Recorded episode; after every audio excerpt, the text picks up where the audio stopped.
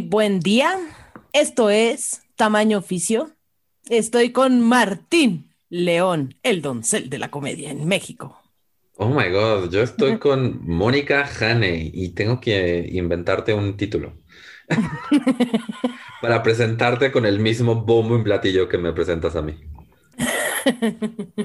ya saldrá, ya saldrá. Seguramente por allá hay algo. Oye, Jane, ya es el, o sea, ya, tuvimos un, primer episodio donde hablamos, pero este es como el primer oficial donde ya es como todo el, todo lo que queremos que sea tamaño oficio. Exactamente. Es el primero ya como, esto es lo que vamos a estar haciendo un buen rato. el rato, el rato que nos deje. Eh, y lo que vamos a estar haciendo, les explicamos, es pues Tamaño Oficio es un podcast donde vamos a hablar con personas de la comunidad LGBTQ sobre sus trabajos y sobre cómo han visto que la aceptación ha cambiado e idealmente mejorado a lo largo de su tiempo en ese trabajo. Y también como ver qué cambios pueden llegar a ver de un área a otra, de una profesión a otra, ¿no? En cuanto a la aceptación, la diversidad, etcétera. Y además, pues antes de la entrevista, vamos a hablar de noticias igual relevantes, no o sea, tangentes al área LGBT, Kumas, tanto pues noticias y pues cosas de entretenimiento, que sus libros, que sus cómics, que sus películas, que sus series. Lo que encontremos por ahí. Jane, ¿qué noticia nos traes tú? Pues la noticia que te traigo, bueno, que me puso como, me hizo feliz, la verdad, fue el nombramiento de la subsecretaria de Salud de Estados Unidos, que es ah, la doctora Rachel. ¿Qué, ¿Cómo se pronuncia? Tú, tú sí sabes mejor que yo. ¿Levin? ¿O Levine? ¿Levin? Es que ese tipo de, apellido que depende de la familia, cómo lo produce, pero, pero sí creo que es Levine. Levine, ¿no? Creo que sí es Levine. Y, y me pareció súper, o sea, leí mucho, pero saqué como poquito y este, me pareció súper interesante. Ella es pediatra, psiquiatra y profesora en una universidad. Además de que ya fue secretaria de salud en Pensilvania. Tiene 64 años y también ha sido miembro de la junta directiva de una ONG que se llama Equality Pennsylvania, que es una organización de derechos LGTB y bueno, me gustó, me gustó porque se me hizo así como inclusión para todos lados, ¿no? Mujer, trans, 64 años, o sea, me encantó. Sí, sí está padre que, este hombre Biden haya salido como con varios este, nombramientos de su gabinete que, que, hablan de este, este push a la inclusión. El ex candidato a presidente Pete Buttigieg, creo que se pronuncia su apellido, también está como secretario de transporte, si no equivoco. Creo que se dieron cuenta que no pueden decir nada más, ah, sí, vamos a ser incluyentes, no tenían que mostrarlo con, o sea, con acciones. Exacto, y esto me encantó. Y más pues, como que justo dije, mira, tamaño oficio, ¿no? Se está demostrando que hay de todo, de todo tipo de profesiones y con toda la diversidad que, que tenemos en la humanidad. Entonces, eso me gustó mucho. Y además luego la gente dice, ay, bueno, X, pero, pero, ¿qué, importa que sea mujer trans? Y es como de, bueno, o sea, es que tiene que haber una primera, una primera persona que, que, que pueda, para que ya se pueda volver a pasar y que la gente no le importe. Pero ese primer paso es importante.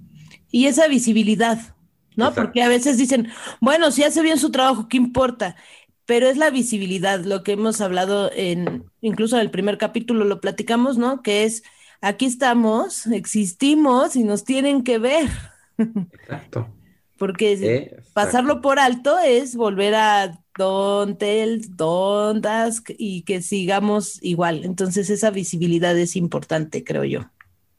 Sí, exacto. Yo traigo una efeméride que hoy, hoy es el natalicio de Virginia Woolf que es una autora, de las primeras que se puso a cuestionar el, lugar de las mujeres y además tuvo una novela, una de las primeras novelas que ahora se, que es un personaje trans, que es Orlando, que es un personaje que, que, cambia de género a lo largo de la novela. Hay una película muy buena de Orlando con Tilda Swinton que recomiendo mucho que vean. Y la otra noticia, esto es una noticia tonta, pero quería, quería traerla porque también para burlarnos de un poquito esta persona. Hay un rabino ortodoxo que se llama Daniel Anor, creo, que fue el que ahora salió a decir que por favor no se pongan la vacuna contra el COVID-19 porque te va a volver gay. Te va a volver gay. va a volver gay la vacuna contra el COVID-19. Entonces ya esto, yo esto llevo una lista de las cosas que según los religiosos están a volver gay.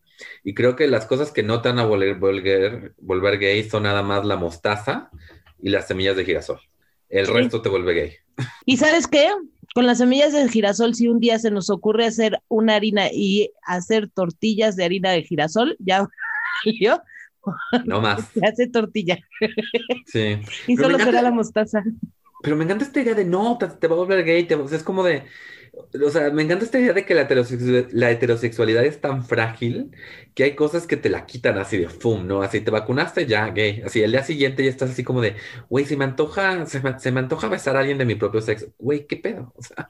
Sí, eh, pero eh, ahí es cuando yo, yo también me he cuestionado eso y digo, ¿será que yo tuve que pasar, y creo que todos pasamos por un proceso como de aceptación que lo hemos platicado, ¿no? Donde dices, ah, soy gay, y entonces, pero para llegar a decir soy gay, pasaste todo un proceso, para aceptarte por el tipo de educación que también te dieron a ti.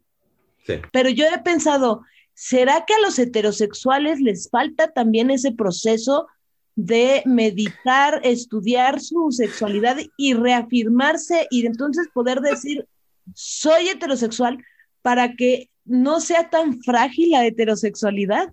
Estoy totalmente de acuerdo contigo. Creo que se les falta ese, de verdad ser heterosexual, o sea, y pensarlo, y creo que... Imaginarse, güey, ¿qué puede pasar? ¿No? O sea, voy a besar a alguien de mi sexo opuesto. ¿Cuál es?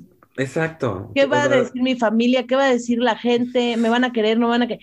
Creo que les hace falta ese proceso para que entonces puedan saber que no cualquier cosa les va a arrebatar de las manos su heterosexualidad. Exacto. Ay, amiga, qué bueno que, qué, bueno que empezamos con estos temas fuertes. Exacto. Ok, pues eso fue el tema de noticias en cuanto a así, contenido gay, contenido LGBT. ¿Qué nos traes, Jane? Pues fíjate que justo este fin de semana, este, baboseando en Netflix, me encontré con una película que se llama Salir del ropero que es una película española que está muy cómica. Voy a leer justo lo que dice Netflix para no hacer un spoiler así, nada de, ah, gracias. Sí, sí, sí. Que es dos mujeres de más de 70 años se sinceran con sus respectivas familias para casarse. Esa decisión desata el caos y pone en riesgo el compromiso de una nieta. la verdad, me gustó mucho, me divertí mucho. Es, es comedia, pero la llevan muy bien. Me gusta cómo la llevan. En ningún momento rayan en alguna cosa. Bueno, a mí me, me, caga que casi todas las películas de lesbianas terminan convirtiéndose a la heterosexualidad y consiguiendo el príncipe azul que las rescató de, de la tortilla. ¿No? y las odio. No, esta está muy bien hecha te da mucha risa todas las situaciones y trae muy buenos mensajes. O sea, hay ciertos diálogos que dices, ay, me lo quedo, me lo quedo y, es, y eso lo voy a decir algún día porque oh, está, pero perfecto. Lo voy a ver. Yo lo que he estado viendo eh, fue Gracie Frankie, el sitcom de Netflix también que justamente es con Lily Tomlin y Jane Fonda. Lily Tomlin es de mis, de mis divas cómicas. Y justamente son estas dos mujeres que tienen dos maridos que salen del closet, resulta que han tenido un, un amor y ellos dos durante 20 años y se están divorciando de ellas para poder casarse entre ellos dos. Voy a la mitad de la segunda temporada, pero está súper, o sea, está, está muy padre como que es una serie que, que quiere celebrar el, ok, aunque tengas 60 años, puedes vivir tu vida pero que también se cuestiona lo, o sea, lo que eso, pues las consecuencias de eso, ¿no? O sea, obviamente estas dos mujeres, pues estuvieron casadas 40 años, con, tenían hijos, todo el asunto. El primer episodio tiene una parte maravillosa, esto sí es un poquito spoiler, pero pues salió hace años este episodio, así que, pero me encanta porque está el personaje de, de Grace, que está súper enojada, así como me dejó, lo, lo odio, no sé qué.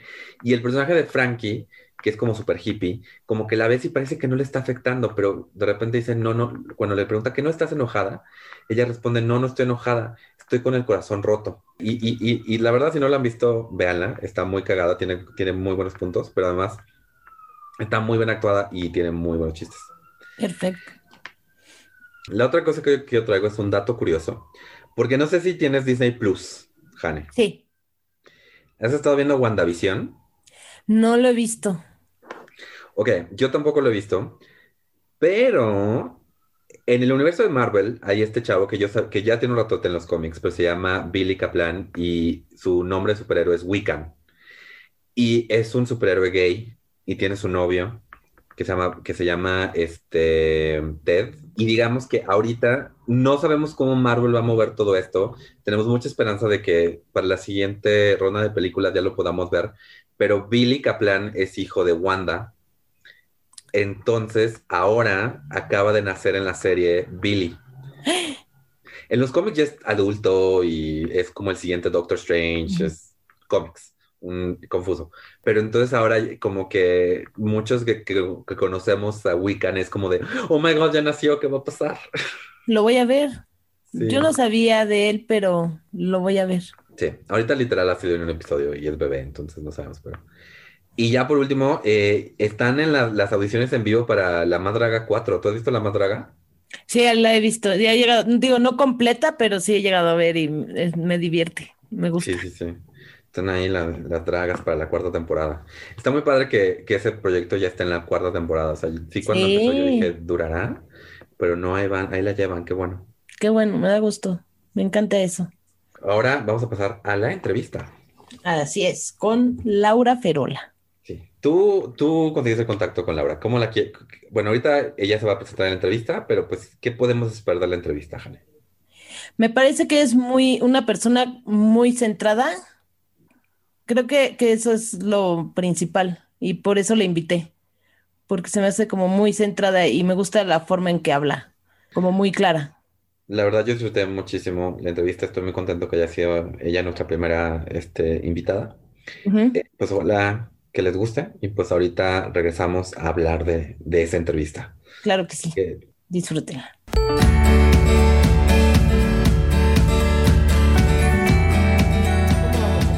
Eres la primera que vamos a entrevistar, mi estimado. Sí, O sea, como siempre, me, me andas agarrando siempre de tu conejillo de indias. Exactamente. Pues a Pero ver si- pues, espero darles éxito, si no, lo siento. no soy tan conocida, ¿eh? No soy tan conocida ni en el medio LGBT, ni cosas no, pero justamente, o sea, como que, justamente es eso, como que vimos que hay muchos podcasts que se dedican a, a entrevistar como a celebridades de muchos tamaños, a veces ni tan celebridades, Claro, LGBT, eh, y, y como que sentimos que todas esas entrevistas como terminan como que alrededor de lo mismo, y Claro. esto es más bien como, porque todo, todo es como actores claro. En radio, Claro. no sé qué, y como que, exacto. artistas.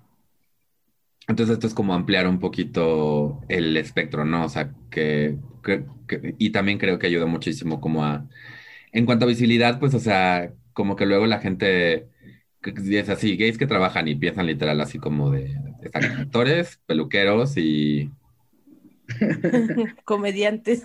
comediantes, exacto. de somos muchos, aunque no seamos famosos. Exactamente. ¿No? también como ve, o sea, que se vea eso, que es como, güey, va a haber de todas las profesiones, estamos en todos lados. Nos vamos a apropiar de su mundo. No tienes que ser un gay gracioso, puedes ser un gay aburrido y ser abogado. Totalmente. Sacar Muy los bien. paradigmas. Muy bien. Muy bien, entonces, este, lo primero sería que te... Voy a empezar de nuevo, porque Ok. mi cerebro apenas acaba de llegar a la junta de Zoom. Ok. Pues yo creo que de lo... aterrizar. Exacto, así de, hola Martín, ¿cómo estás? Bien, así llegó con la taza de café, así de todo, perdón. Hola, eh, ¿no te podrías eh, introducir para la gente que nos está escuchando? Ok, pues me llamo Laura Ferola Ocampo, tengo 42 años, soy de signo Capricornio y trabajo, eh, bueno, estudié periodismo realmente, pero bueno, la vida me llevó por, por, por, otro, por otro camino, que fue pues, el rollo de café y, y, ahorita en el rollo restaurantero. Eh, mi puesto como tal se llama eh, gerente de distrito. Traigo nueve unidades a mi cargo, que son restaurantes, ahí famosones, un poquito interesante. Pues bueno, yo me encargo de toda la logística, eh, desde la imagen del restaurante, el personal, y mi trabajo directo es con el gerente de unidad, ¿no? De, ver mejoras, procesos y que se estén cumpliendo con todos, con toda la parte ya sea marketing, este, procesos eh, de comida, que, se monten bien los platillos, este, pedidos, contratación, pues bueno, va como un poco por ahí, en, resumidas cuentas. Ok. ¿Y cómo, ¿Y cómo llegaste, porque dices periodismo, cómo llegaste ahí? O sea, ¿cómo...? Híjole, pues yo estaba estudiando la carrera, eh, la terminé y, de ahí, bueno, pasaron varios sucesos en mi vida. Logré entrar a trabajar a Núcleo Radio 1000. De ahí de Núcleo Radio 1000 me fui a la red, eh, que era pues en ese momento con Gutiérrez Vivo, que era el boom. En ese momento Radio Red era como, no sé, como un noticiario muy fuerte en ese momento.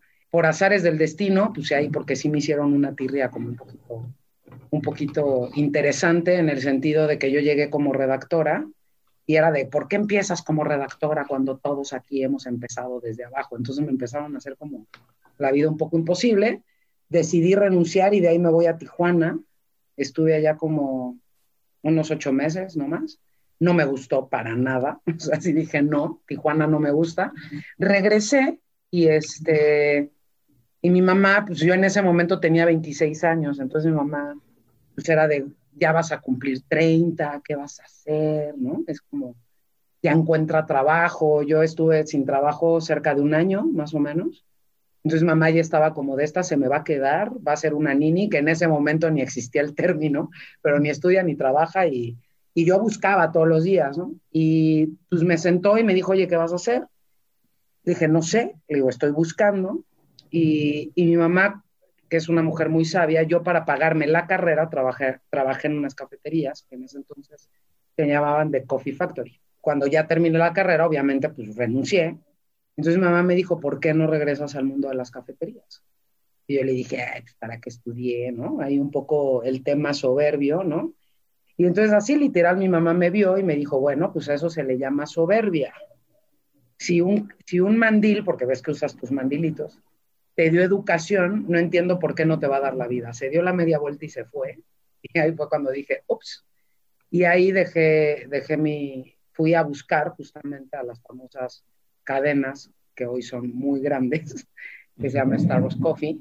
Y ahí empecé como barista me contrataron rapidísimo, yo fui un miércoles, el viernes estaba siendo contratada y de ahí pues ya toda mi carrera, pues 14 años trabajé para Starbucks y hoy me hicieron cambio de marca para, para nivel restaurantes y pues ya, así ha sido más o menos el trayecto. Y entonces, una pregunta, cuando tú entraste ahí a, este, a Starbucks, ahí, sabía, o sea, sí fue, o sea, llegaste como muy abiertamente, hey, soy lencha o o no, simplemente no lo mencionaste, o, cómo, cómo fue? Pues mira, creo que al inicio no, yo salí del closet conmigo a los 17 años, a los 22 ya fue público, o sea, ya fue social, o sea, ante la familia, ¿no? Entonces yo realmente como que no pensaba mucho en eso. Yo llegué y soy Laura, ¿no? Y, y, y ya, de repente, pues sí, la gente te pregunta o yo nunca negué, nunca, nunca, nunca, ni aunque estaba en el closet, yo siempre he tratado de ser muy honesta con lo que siento, ¿no? Entonces, en, en, en, ese momento yo no lo creía necesario decirlo, pero si era, si me lo preguntan, lo acepto.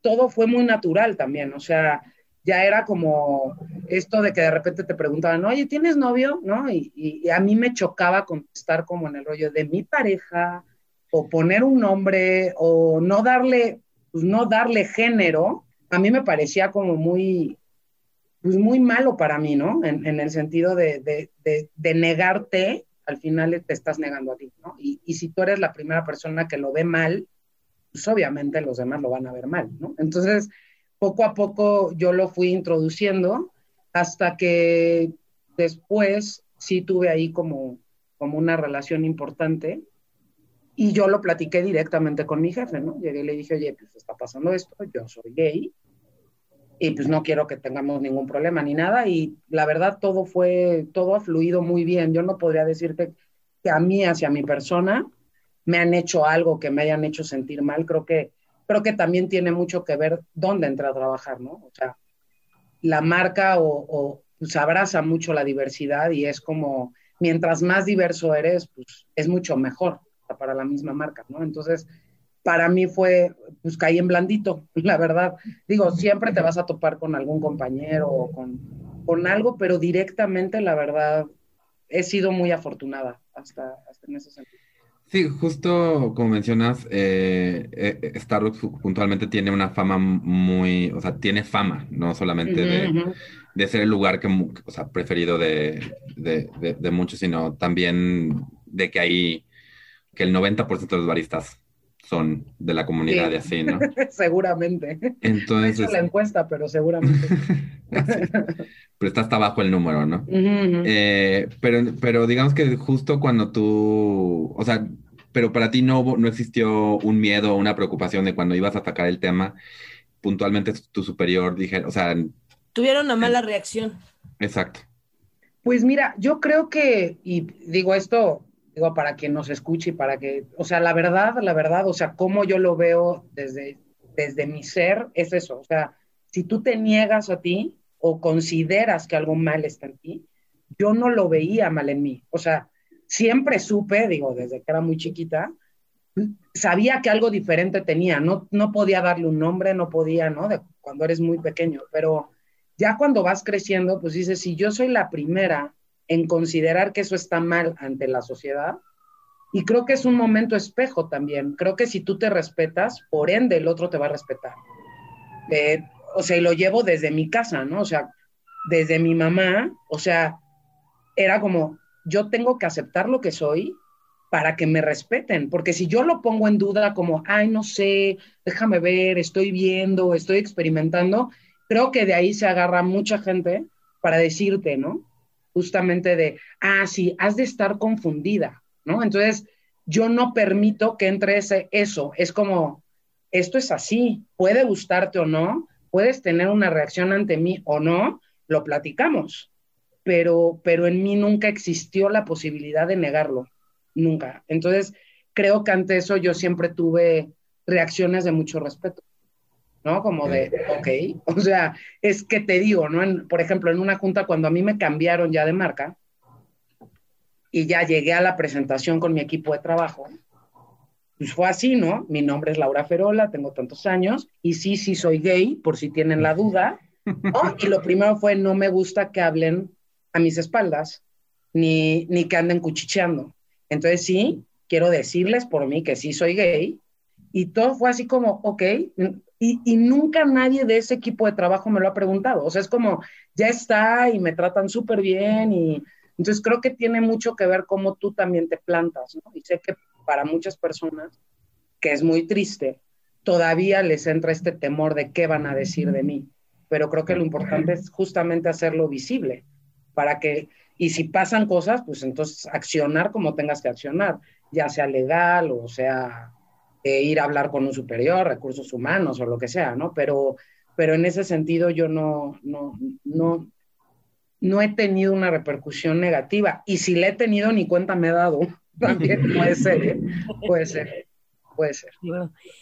¿Notaste alguna diferencia entre el ambiente cuando estabas en radio a, ahora que estás en este, o sea, luego entraste como barista, pero ya que entraste como a la parte corporativa, ¿notaste, notaste una diferencia de, de, cómo la gente se relaciona con eso?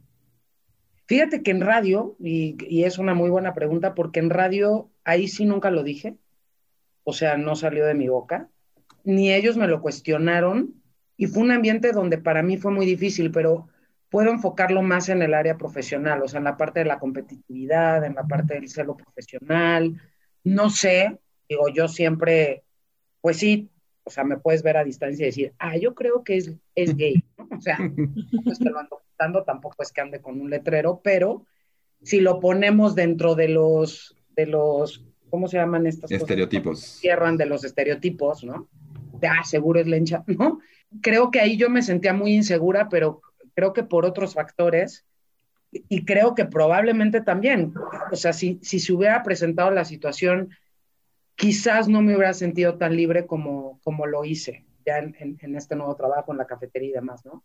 Creo que ahí me sentí con, con, con la posibilidad. En el otro lugar no me sentía segura, ¿no? Entonces probablemente sí mi sensación hubiera sido diferente. Por ejemplo, en la universidad, ahí sí, sí era como un poquito más reservada, ¿no? Porque las generaciones eran diferentes, ahí sí se veía mucho, muy marcado el, el, machismo, ¿no? La diferencia entre hombre y mujer, entre términos como marimacha, o sea, ahí sí puedo decirte que como, como que era mucho más difícil entrar y como un poquito sentirte libre de, de ser tú, ¿no? Creo que lo viví más, o sea, el ambiente closetero, ¿no? Donde sí era, me acuerdo perfecto con una gran amiga que, que de verdad respeto muchísimo, Alba, ella era gay, ¿no? Entonces estábamos las dos en la universidad y el cómo fue el diálogo entre ella y yo fue porque yo llevaba una, una servilleta, que era un antro, en ese momento era un antro, no me acuerdo el nombre del, antro ahorita, ahorita me acuerdo, pero en la servilleta decía el nombre del antro, ¿no? Entonces, cuando yo saco la servilleta, ella lo primero que hace es voltear a ver la servilleta, ¿no? Entonces, cuando nos quedamos solas, me dice, ¿tú qué hacías ahí? Y yo, no, ¿tú qué hacías ahí? O sea, tú como, ¿por qué sabes, no? Pero si era todo así como de, no te voy a preguntar directamente si eres lesbiana, sino que voy a jugar un poco con eso para no equivocarme, ¿no? Entonces fue muy curioso y ya fue de, ah, tú, tú vas por el mismo lado que yo y hoy es una gran amiga, ¿no? Pero sí, creo que en la universidad era como todavía un poquito más cerrado, mucho más cerrado de lo que vino después. Y por ejemplo, de, obviamente siempre ha sido una empresa muy abierta con Starbucks y todo esto. Uh -huh. ¿Ha evolucionado todavía más? O sea, ¿sientes que han trabajado más en el tema de inclusión?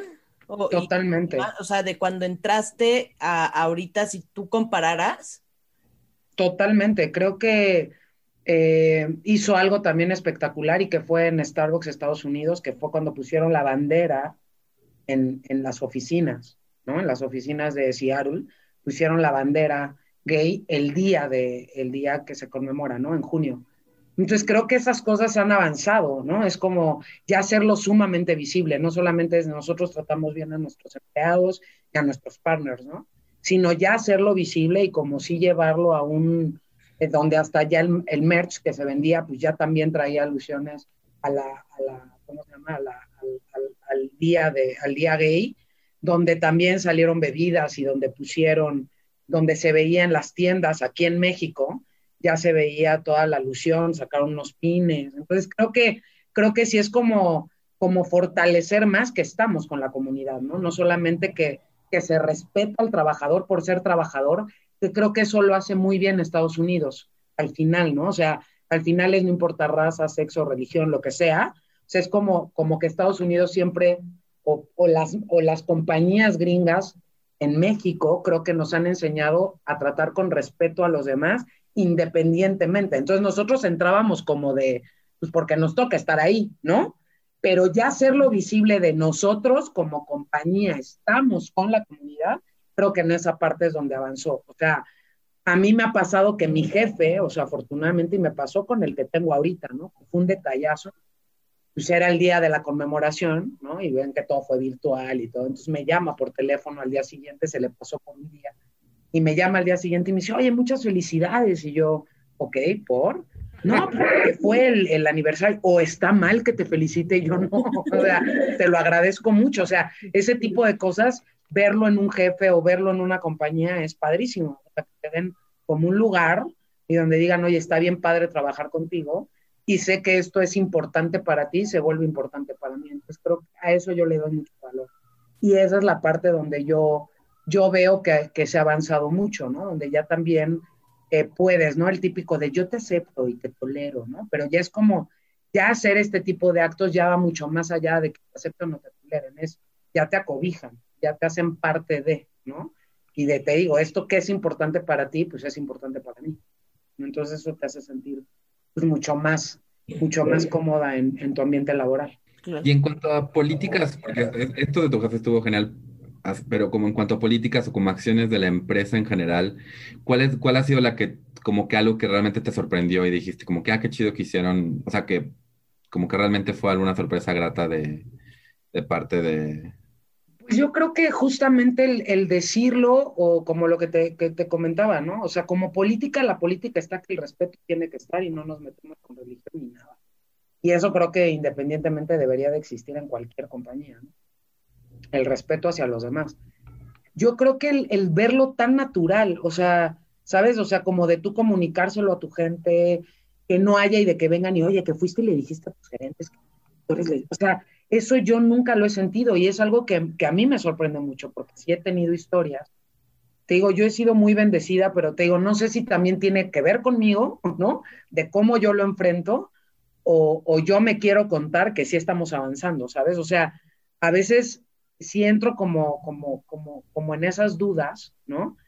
Porque de repente también veo que hay gente que la pasa muy mal, no en mi compañía, no en mi compañía, bueno, fuera que fuera mía, digo, donde trabajo, este, pero de repente ver esa preocupación que, que, hoy puedo encontrarme con gente de mi edad, de 40 años, que en, su, en sus compañías son closeteras y no lo dicen, y es así como yo no podría, o sea, hoy tú me dices, oye, ¿lo podrías hacer? No, porque creo que yo también soy un estandarte para los que venimos atrás, o sea, para todas las generaciones que vienen atrás, y de justamente, pues sí, si yo puedo educar a una compañía, que te digo, en mi caso ha sido muy buena, donde yo no he tenido que demandar, donde yo no me he sentido incómoda o me he sentido acosada o he sentido que, haya habido bullying hacia mí, pero creo que es la responsabilidad de todos los que estamos en este, pues en este camino que es diferente, pues sí hacerlo visible y justamente para que las compañías empiecen a tomar pues,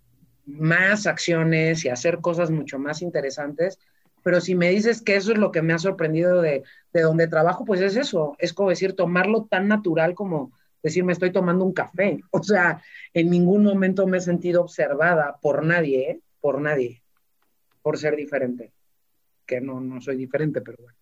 Si le sí, o sea, más, más allá de, de las diferencias que hay entre cualquier otro y te puedo hablar que, o sea, también trabajamos con gente donde pueden tener la secundaria y te digo, creo que es como lo ves tú. Entonces, como yo entro y soy tan natural también, y digo, si me lo preguntan, lo digo, creo que en automático llega el rollo, o sea, tengo ahorita justamente un gerente de área que es, es, o sea, si es macho, ¿no? Macho, macho, macho. Entonces llega conmigo y me dice, yo sé que a ti estas cosas no te gustan, pero te voy a contar algo. Y me cuenta de su vida personal, ¿no? Yo le digo, sí, sí eres un macho asqueroso, ¿no? Pero de verte a ti con ese respeto, o sea, él a mí nunca me ha faltado el respeto, pero creo que es mucho por cómo te, cómo te plantas, ¿no? Y, y eso es lo que yo podría, pues, si aconsejar o decir dentro de, de esta conversación que hoy estamos teniendo, pues que seamos naturales y que mientras más natural lo veamos nosotros, pues más cosas también van a pasar de, afuera, ¿no? Hacia nosotros. Sí, yo pienso que también es esa la diferencia que hay desde mi punto de vista es como entre las empresas mexicanas locales a las empresas que son como de papá gringo, ¿no? Porque estas empresas gringas pues sí traen como más políticas, este, buscan la manera de, de tener la diversidad o de proteger su diversidad a sus empleados, el respeto y tal. Y a veces las compañías locales, las mexicanas, no todas traen como ese, como ese chip. Sí, no, o sea, definitivamente creo que lo que dices de esta, de esta conocida que tengo, bueno, es una gran amiga mía, que es closetera, ¿no? En, en su trabajo, creo que sí tiene mucho que ver, ¿no? Creo que, creo que eh, la compañía es totalmente mexicana, sí tiene y no tiene ni políticas de misión, visión, principios, o sea, cosas como que dices de repente se vuelven como muy básicas, ¿no? Pero cuando una empresa tampoco se alimenta de o se nutre de, de sus empleados, decir, oye, pues vamos a abrirnos un poquito más, creo que tiene que ver mucho en el entorno en el que te mueves para tú ver cómo vas a ir surfeando esa ola, ¿no? Yo no digo que ahorita todo el mundo vaya y diga, yo soy, porque puedes recibir cosas que no, que no son las adecuadas, porque la misma cultura de la compañía no lo apoya. o ni siquiera lo ha visto o, o, ni lo ha visibilizado y cree que nada más es hombre-mujer y que no existe otra cosa. Entonces creo que sí, creo que lo que estás diciendo es, es muy cierto. Creo que yo agarré una muy buena compañía, o sea, a pesar de quien maneja la compañía es mexicana, creo que justamente abrazó muy bien esta, estas cosas y lo llevó dentro de su compañía, como decir, va a funcionar de esta manera, ¿no? No solamente esa marca, sino todo, todas, todas las marcas tienen marcas son gringas, aunque el dueño sea mexicano, pues las marcas son gringas y te,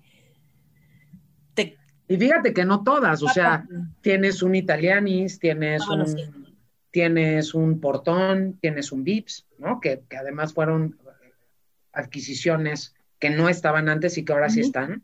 Y es justamente cómo sumamos eso bueno que nos han dejado estas compañías gringas a cómo llevarlo allá toda la, la empresa, ¿no? Y entonces creo que eso habla de, de, una apertura y de, de, entender cuando las cosas funcionan. Entonces creo que eso está padrísimo. Algo que hemos mencionado antes es este rollo de que una cosa es que las cosas estén en papel y otra cosa es que realmente se practican, ¿no? O sea, una compañía puede tener un papel que diga aquí se respetan todos, pero eso no significa que las personas LGBT de esa compañía se sientan con la seguridad de poder ir a recursos humanos y le, oye, esta persona me, me, está, me está violentando, ¿no? Porque está usando este tipo de lenguaje. Entonces, el estar en, el estar en una compañía donde, donde te sientes con la seguridad de que si algo pasa, cuentas con el apoyo de la compañía es como realmente, o sea, iba a decir bendición, pero, pero realmente no tendríamos que verlo como bendición, tendría, tendría que ser como el común denominador. Es lo que debería de ser, ¿no? Oye, y también, ¿eh? quizás también los directivos que a mí me han tocado eh, han sido como muy, muy empáticos en ese sentido. O sea, tampoco es hacer fiesta, ¿eh? No creas que, porque eso también me ofendería, ¿no? O sea, también creo que, ay, sí, claro, y entonces es una bronca. Digo, o sea, te digo, creo, creo que todo ha fluido como muy natural, pero sí también hay, hay, hay personajes, ¿no? a mí me ha tocado abrazar a, la compañía, ahí sí no voy a decir nombres ni de, ni de qué marca, pero donde sí se me habían acercado a decir, oye, o que yo me percaté, más bien, no que se hayan acercado, que tenían VIH, por ejemplo, ¿no? Me tocó dos veces. Entonces, y sí ves el temor en sus caras, como decir, es que ¿no? De ya te enteraste y fue de haber tranquilo, tranquila, no va a pasar nada, pero sí es darte cuenta cómo, pues sí, que todavía como país eh, nos falta mucho, o sea, todavía como país tienes temor a esa discriminación y, y, era gente de, con VIH que, era, que pertenecía a LGBT, ¿no? Entonces, sí es como que va un adito, ¿no? Es como, aparte estoy infectado y aparte soy gay, ¿no? Entonces, ¿cómo me van a señalar? y demás, y de, de platicarlo, de yo platicarlo con mis jefes, y, y donde quizás esa sí fue de, la pregunta anterior que me dijiste, es verlo y, y sí sacarlo, porque era como obvio, yo tengo que decirlo porque al final tú eres mi responsabilidad, ¿no? Y firmamos un contrato y demás, entonces sí necesitamos hacerlo abierto y sí necesitamos verlo, ¿no? Y creo que esa reacción o, o, o la situación que pudimos generar en, esto, en estas dos personas creo que fueron muy positivas y, hacerles ver que no pasaba nada, ¿no? Entonces, pero sí, sí, puedes, sí puede existir dentro, a pesar de que podemos ser una, empresa bastante abierta, sí puede existir el temor. Pero creo que te digo que es más un factor social y más un factor de quién tienes al lado, ¿no? Sí, porque como, como luego muchas veces es la diferencia entre una empresa y la, y la, y la de al lado, o sea, que es algo que luego, o sea, hablando de, de privilegio, así como que creo que mucha gente heterosexual no, no considera que su sexualidad podría alterar grandemente la manera en que busca uno empleo, ¿no? O sea, y bueno, y además tú estando, este, tú estás en una, una, como dices, como tienes tantos, tan, o sea, estás en una posición como de poder y una situación donde mucha gente responde a ti y esa seguridad que, o sea, que realmente muestras eh, mucho es una seguridad que luego, al menos a mí, luego, luego siento que, que nos da miedo este, imponernos porque porque ya, como que estamos en este rollo de, pues ya me, o sea, ya me aceptaron por ser LGBT, además voy a ser el, el, jefe que te dice, oye, todo, todo tiene que estar bien, y es, y es un tanto ridículo, porque al final tu trabajo como jefe es el mismo trabajo, sea, sea cual sea tu sexualidad. Claro, claro. Sí, yo creo que, mira, creo que te digo, creo que tiene mucho que ver cómo me planto yo. Eh, creo que sí, sí he generado de repente el no saber cómo tratarme, ¿no? Y, te digo, yo es como, como en esta parte de, de, yo también llegar y platicar, ¿no? Oye, ¿sabes qué? Me pasó esto, conocí a alguien. Lo que yo sí hago mucho, que también lo recomiendo para quien nos esté escuchando, yo sí respeto mucho mi lugar de trabajo y no en el sentido de, de porque soy gay, o sea, porque soy ser humano, pues no me ando paseando con mi novia en ningún lugar o en el sentido laboral. Es como, creo que ahí es un lugar donde no tienes que andar noviando, independientemente de si eres heterosexual, bisexual, LGBT, lo que sea, pues no es un lugar donde tengas que andar paseando con tu novia, novio o lo que sea, andarte ahí besucando. Pero entonces abrirlo, ¿no? Y como yo contarles mis cosas, ¿no? De, oye, pues fíjate que me pasó esto, ¿qué harías? Entonces creo que ahí también entra una comunicación bilateral, donde yo también me preocupo por ellos y donde al final ellos también se preocupan por mi persona y lo empiezan a ver de una forma, de una forma muy, muy natural. Lo que es cierto es como que siento que sí nos ven más disponibles, no sé, no sé cómo decir, como que el, que el que es gay o el que pertenece al LGBT, ¿no? Y, y, no tiene una familia, y no, o sea, como que sí nos ven como, ella siempre va a estar disponible, o sea, sí he logrado captar como esa diferencia y digo, ay, qué raro, ¿no? No sé, como que hay cosas que debemos de especificar mucho nosotros que, que, que una persona hetero no. No sé si me estoy explicando. Creo que, o sea, si te entiendo bien, es este rollo de, por ejemplo, algo tan sencillo como fiestas decembrinas y es como de ¿quién, quién hace la guardia? Ah, pues el, el gay que no tiene a dónde ir. Claro, exacto, exacto. No, ay, pues híjole, pues sí es como la rarita o el rarito, ¿no? Entonces, quizás eso sí lo he podido como sentir, no de una forma despectiva, pero sí como, como sí, siempre está disponible o pídeselo a porque pues, no tiene hijos, no tiene, ¿sabes? Es así como de, como que siempre esa garantía, ¿no? O, o, o, te digo unas vacaciones, o, de repente es como, pues sí, como que nos ven, como que hasta nos ven raro, en el sentido de quizás nuestra economía hasta puede ser mejor que la de alguien más, porque, ¿no? O el típico de quién es el hombre y quién es la mujer, es así como de, no, o sea, sí me la han hecho, ¿no? Pero más es un rollo como de, te la hacen en cualquier lado que se enteran que eres lesbiana, no solamente en tu lugar de trabajo. Entonces, a mí no me ofende, ¿no? Entonces lo explico de, a ver, no, o sea, nos tocó de repente tomar un papel porque no estaba. Si yo tengo que cambiar un foco, pues lo cambio. O sea, no tengo al hombre que me cambie el foco. probablemente lo hago yo lo hace mi novia, ¿no? Pero no es porque así sea de, no yo quiero ser el hombre, ¿no? Sí, además sería muy incómodo cada vez que se pone un foco tener que ligarse un güey para que lo cambien, ¿no?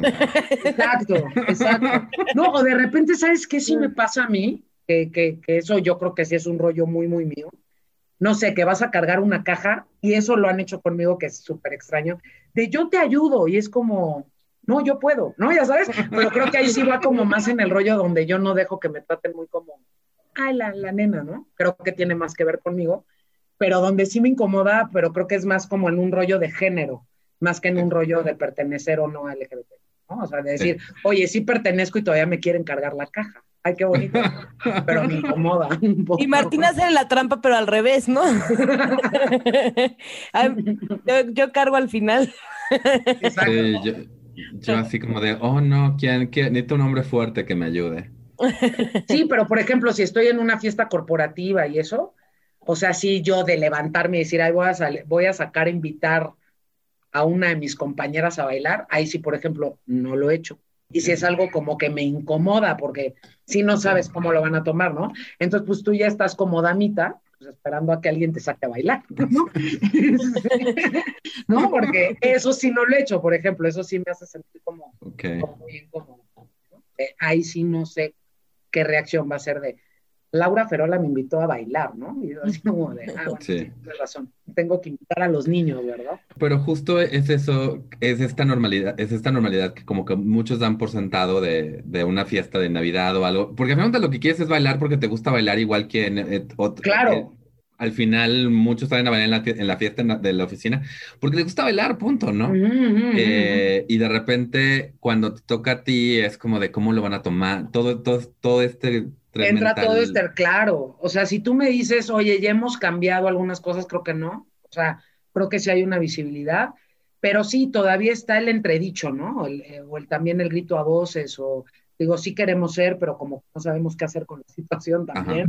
Y me ha pasado hasta con amistades, ¿no? O sea, de repente, no sé, el ir a una boda y de repente es como, digo, es que no sé si lo van a escuchar, pero bueno, me pasó, ¿no? De donde sí a una de mis amigas le, eh, yo iba a ir con pareja y, y, yo en ese entorno, pues yo nunca había llegado con alguien. O sea, sabían que era gay y todo, pero no es lo mismo saberlo a verlo. O sea, no es lo mismo. Y entonces cuando me invitan a la boda, sí hubo como de, pero ¿qué van a decir los niños? Y cómo, ¿no? O sea, como porque iban niños chiquitos. Y entonces era como el rollo de, yo sí dije, oigan, si quieren no voy. O sea, una, no voy a dejar de ir con la persona, o sea, porque se me hace una falta de respeto y es no una visibilidad para mí de lo que soy. Y si esto va a generar problema, no voy a la boda, ¿no? Entonces, obviamente, la que se casaba, pues es una gran amiga mía, me dijo, no, no, no, pero ¿cómo crees? Tú vienes porque vienes, ¿no?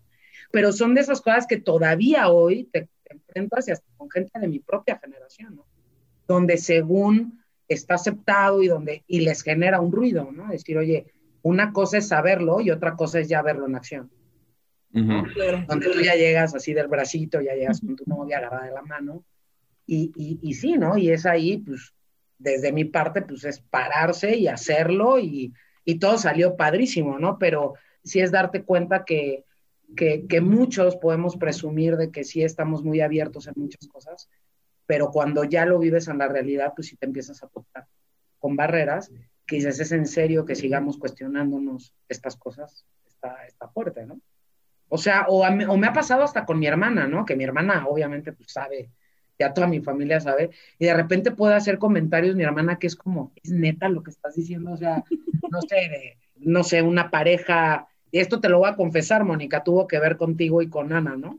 Y, me, y, y no sé qué estábamos hablando de la comida, y me dice, no, pues es que Ana no le da de comer nutritivamente a, a, Mónica. Yo, ¿y de, de, cuándo acá Ana le tiene que preparar nutritivamente? O sea, como por qué Ana tiene que tomar ese... Preparar la comida, ¿no? Preparar la comida, o sea, ¿por qué Ana y no Mónica, no? Entonces, Exacto. yo le decía, entonces que las que vivimos solas, pues yo me hago de comer, o sea, no estoy esperando a que mi novia me haga de comer, ¿sabes? O sea, y te pasa con tus familiares y de repente dices, órale, qué fuerte, ¿no? O sea, ¿cómo lo ves desde este esquema hombre-mujer? ¿no? Uh -huh. Entonces hay alguien que cocina y hay alguien que sirve. Entonces, no, no funciona así y no debería de funcionar en ninguna parte, ni con hombre ni mujer, ni mujer ni mujer, ni, sí. ni nada. O sea, somos adultos y yo me sirvo de comer. Pues. claro. Yo de, de, entonces, ¿quién atiende a quién?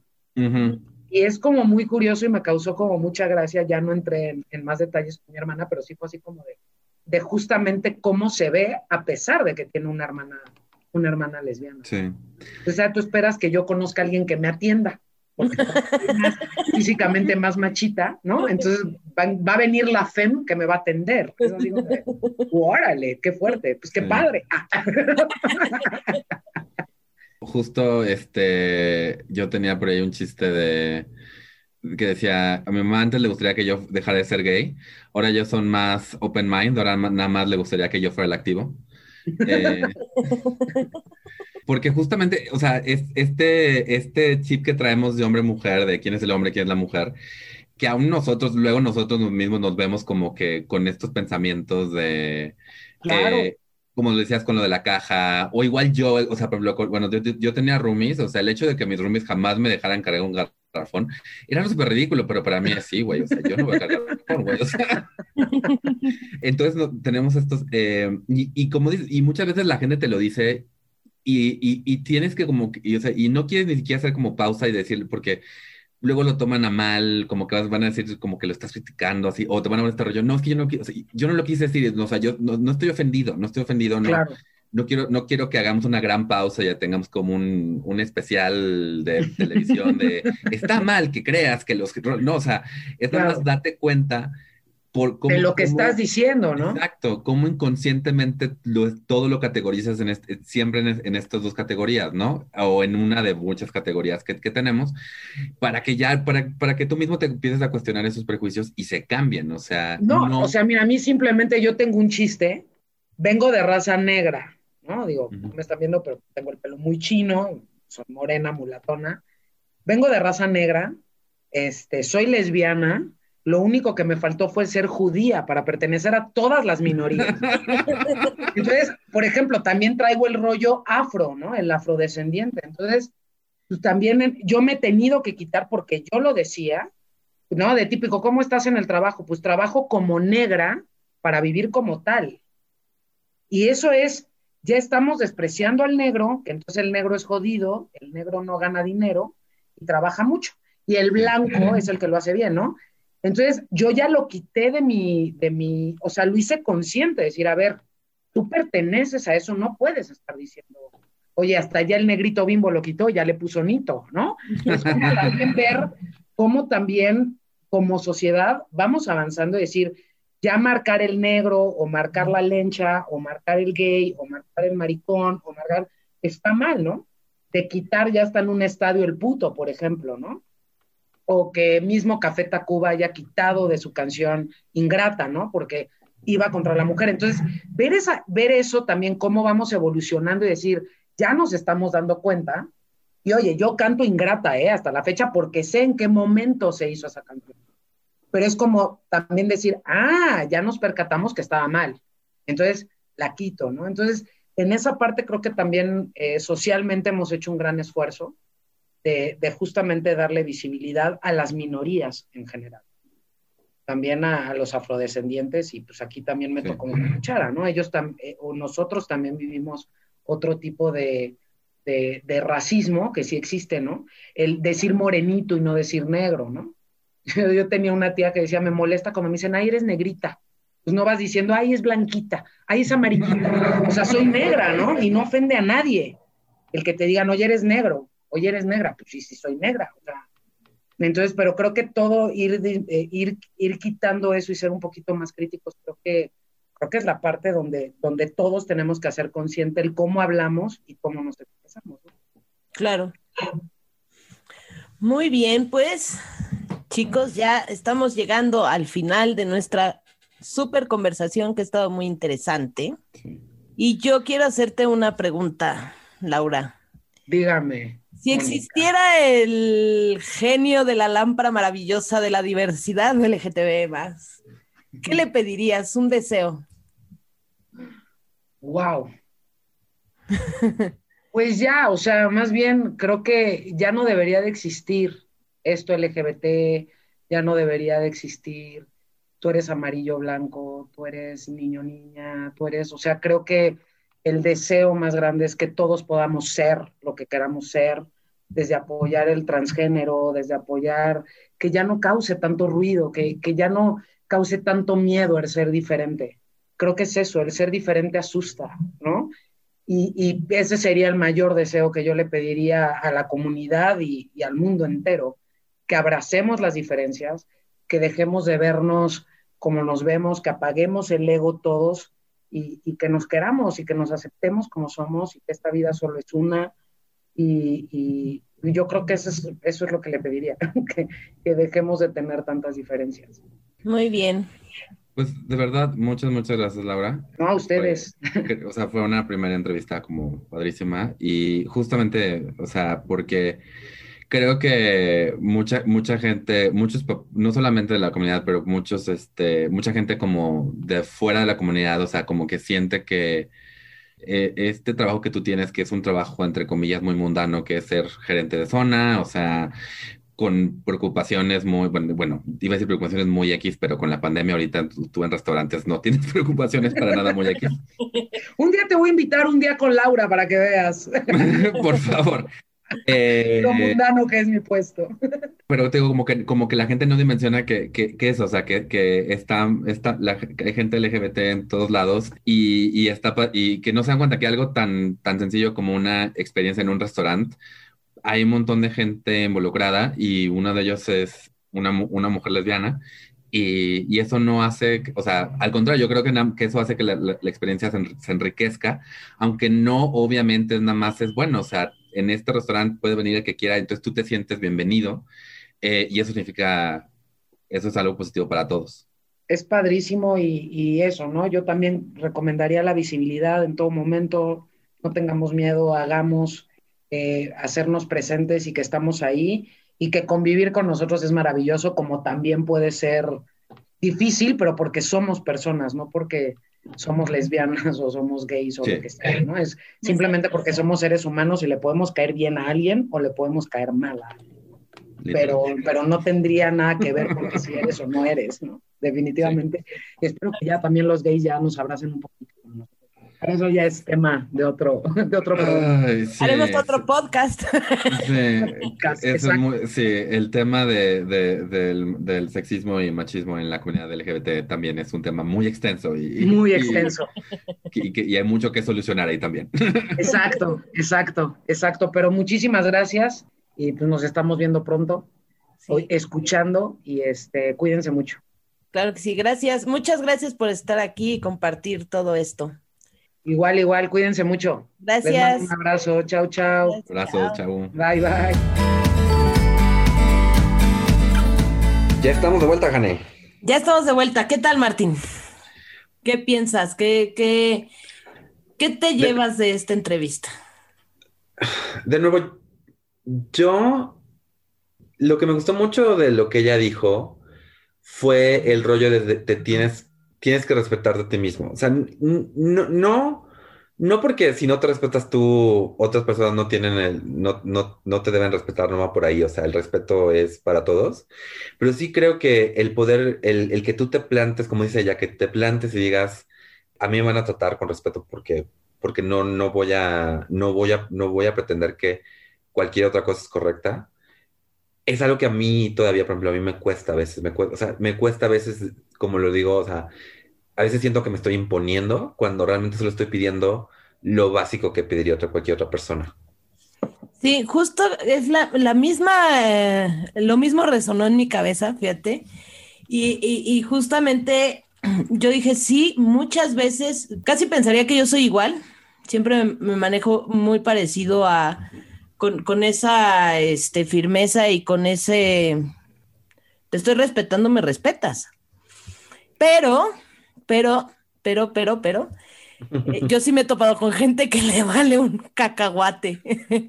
Justamente ahí es donde he, llegado a perder un poco porque me, me, mueven esa, esa seguridad y, y entonces como que de repente hasta quiero dar un pasito para atrás, pero pero no me gusta, entonces me tengo que sostener, pero ya no es, ya no es como seguridad, ya me sostengo por el miedo que tengo, ¿sabes?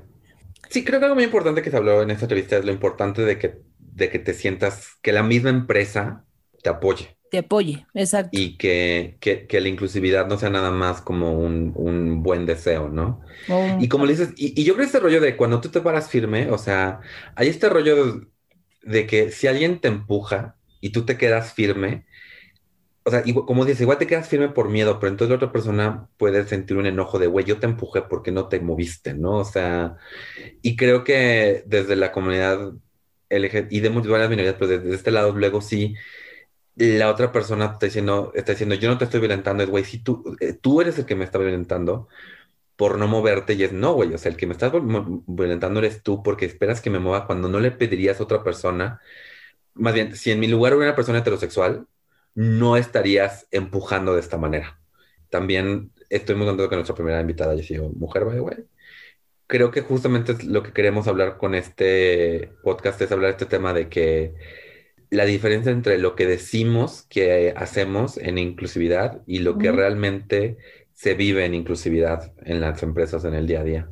Exactamente. Sí, yo también me quedé muy contenta me, gustó tener a, Laura como invitada porque pues, la conozco ya también desde hace muchos años, y la conozco desde el 2006. Sí. Entonces, llevo mucho tiempo tratando con ella, es mi amiga, pero la conocí también en el ámbito laboral y es muy profesionista y, y sí, cuando se planta, ella se planta y se planta, punto. Así como la escuchamos.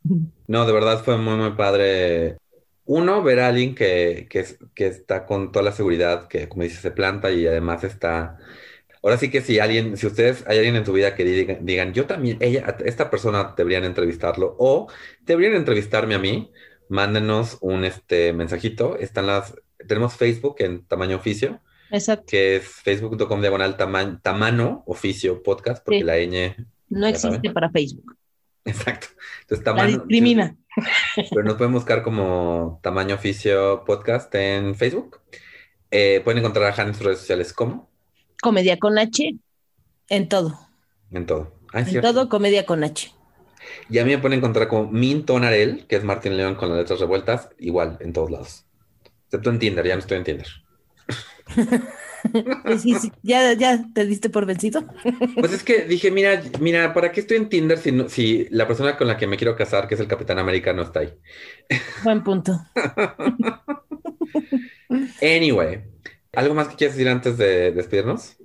Pues nada, simplemente agradecerte esta, que estemos juntos en esto y agradecer a la gente que nos esté escuchando, que compartan este podcast para que nos hagamos más visibles eh, también en el ámbito laboral, porque siempre enfocamos, siento yo, eh, muchos, eh, mucho más en el ámbito personal, emocional, o de sociedad completa, pero a veces no se toca tanto el ámbito laboral y, quiero que sea visible. Sí, sí, sí, sí, sí, sí. Yo también te agradezco muchísimo, Jane, que pues que estemos haciendo esto juntos. Ojalá que les guste a la gente. Déjennos. Ah, by the way, sí. Suscríbanse. Estamos en Spotify, estamos en Stitcher. Ya deberíamos estar en Apple Podcast también. Si nos escuchan en Apple Podcast, dejen un review. Ayuda muchísimo. Y, pues, y pues sí, recomiéndenos con amigos. Sí, sí, familiares. Y ya saben, quien quiera venir o quieran que invitemos a alguien, ahí está para que nos contacten y con todo gusto. Entonces, pues ahora sí que Necesitamos una, salida para este podcast. No la tenemos que sacar ahorita, pero tiene que sonar como medio, como chiste, pero chiste godín. Así como que a quien corresponda. Exactamente, o tal vez vámonos que aquí espantan. Me gustó. Ahora sí que vámonos que aquí espantan.